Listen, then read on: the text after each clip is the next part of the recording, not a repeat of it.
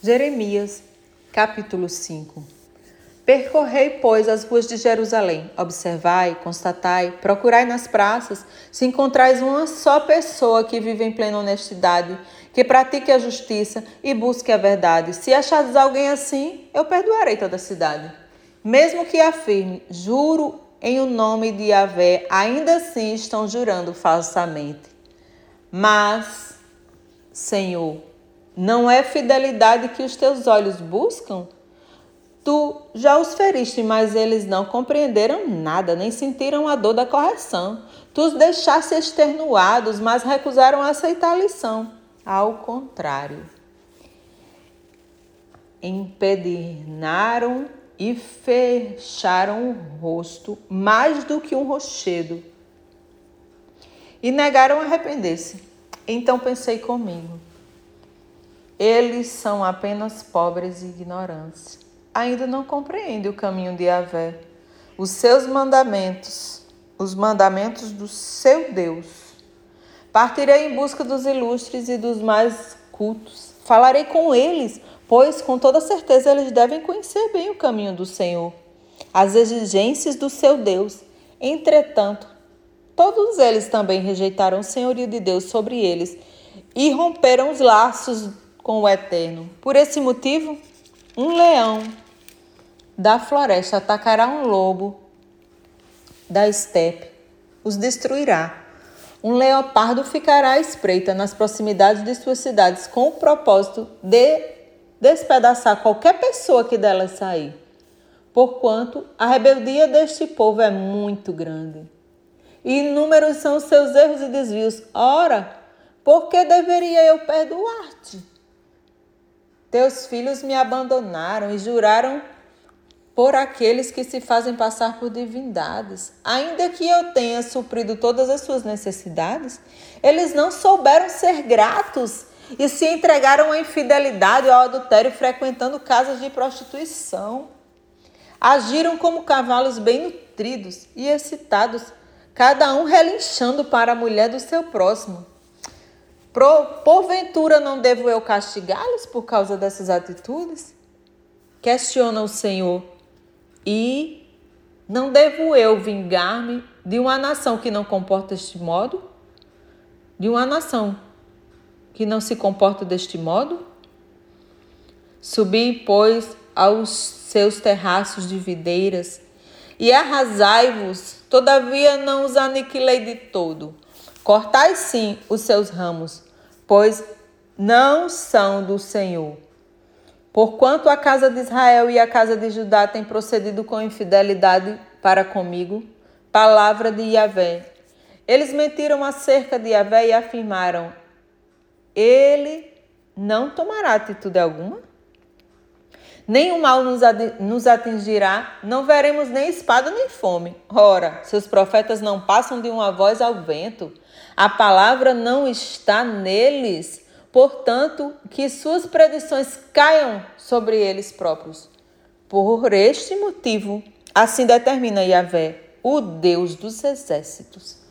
Porque falaste esta palavra, eis que farei de minhas palavras um fogo em tua boca, e desse povo lenha que o fogo devora, ó casa de Israel palavra de Yahvé. Eis que trago de longe uma nação que a invadirá, uma nação muito antiga e invencível, uma nação cuja língua não conheces e cuja fala não compreendes.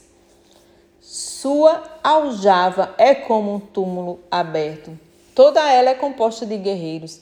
Devorarão, pois, as tuas colheitas e o teu pão. Devorarão os teus filhos e as tuas filhas. Devorarão as tuas ovelhas e os teus bois. Devorarão também a tua vinha e as tuas figueiras. Exterminarão ao fio da espada todas as cidades fortificadas nas quais depositas a tua confiança. Contudo, mesmo naqueles dias, não vos, não vos aniquilarei por completo, declara Yahvé o Senhor. E quando indagardes porque Yahvé, o nosso Deus, fez tudo isso contra nosso povo? Tu lhes esclarecerás, do mesmo modo como me abandonaste e desprezaste, a fim de servir deuses estrangeiros em vossa própria terra? Também agora servireis a estrangeiros em uma terra estranha que não vos pertence. Sendo assim, anunciai isto à casa de Jacó e fazei-o ouvir em Judá. Agora, pois, atentai que estas palavras, ó povo insensato e tolo, sim, vós que tendes olhos, mas não querem enxergar, que tendes ouvidos e negam a ouvir, porventura vós, de fato a mim não temeis? Não tendes por mim amor reverente? Questiona o Senhor. Não tremeis diante da minha presença? Afinal, fui eu que fiz da areia um limite para o mar, um decreto permanente que ele deve respeitar e jamais ultrapassar. Suas ondas podem quebrar impetuosamente, mas não poderão vencer a praia. Podem rugir assustadoramente, mas não poderão avançá-lo. Entretanto, este povo tem um coração indócil e teimoso. Eles decidiram se afastar e me desprezaram. Observo-lhes, ó íntimo, o íntimo, e vejo que sequer cogitam. Melhor seria temermos Yahvé, nosso Deus. Afinal, é Ele quem nos dá a chuva de outono e a da primavera a seu tempo e que, e que nos reserva as semanas certas para a colheita. Porém, as vossas iniquidades afastaram estas bênçãos de vós. Os vossos erros e delitos vos, preva, vos privaram de todos esses bens. De fato, há ímpios no meio do meu povo, pessoas que ficam à espreita como, uma, como numa emboscada de caçadores de pássaros. Mas neste caso, suas armadilhas foram feitas para capturar gente. Como uma gaiola repleta de pássaros, assim as suas casas estão cheias de engano e rapina. Por isso tornaram-se poderosos e ricos.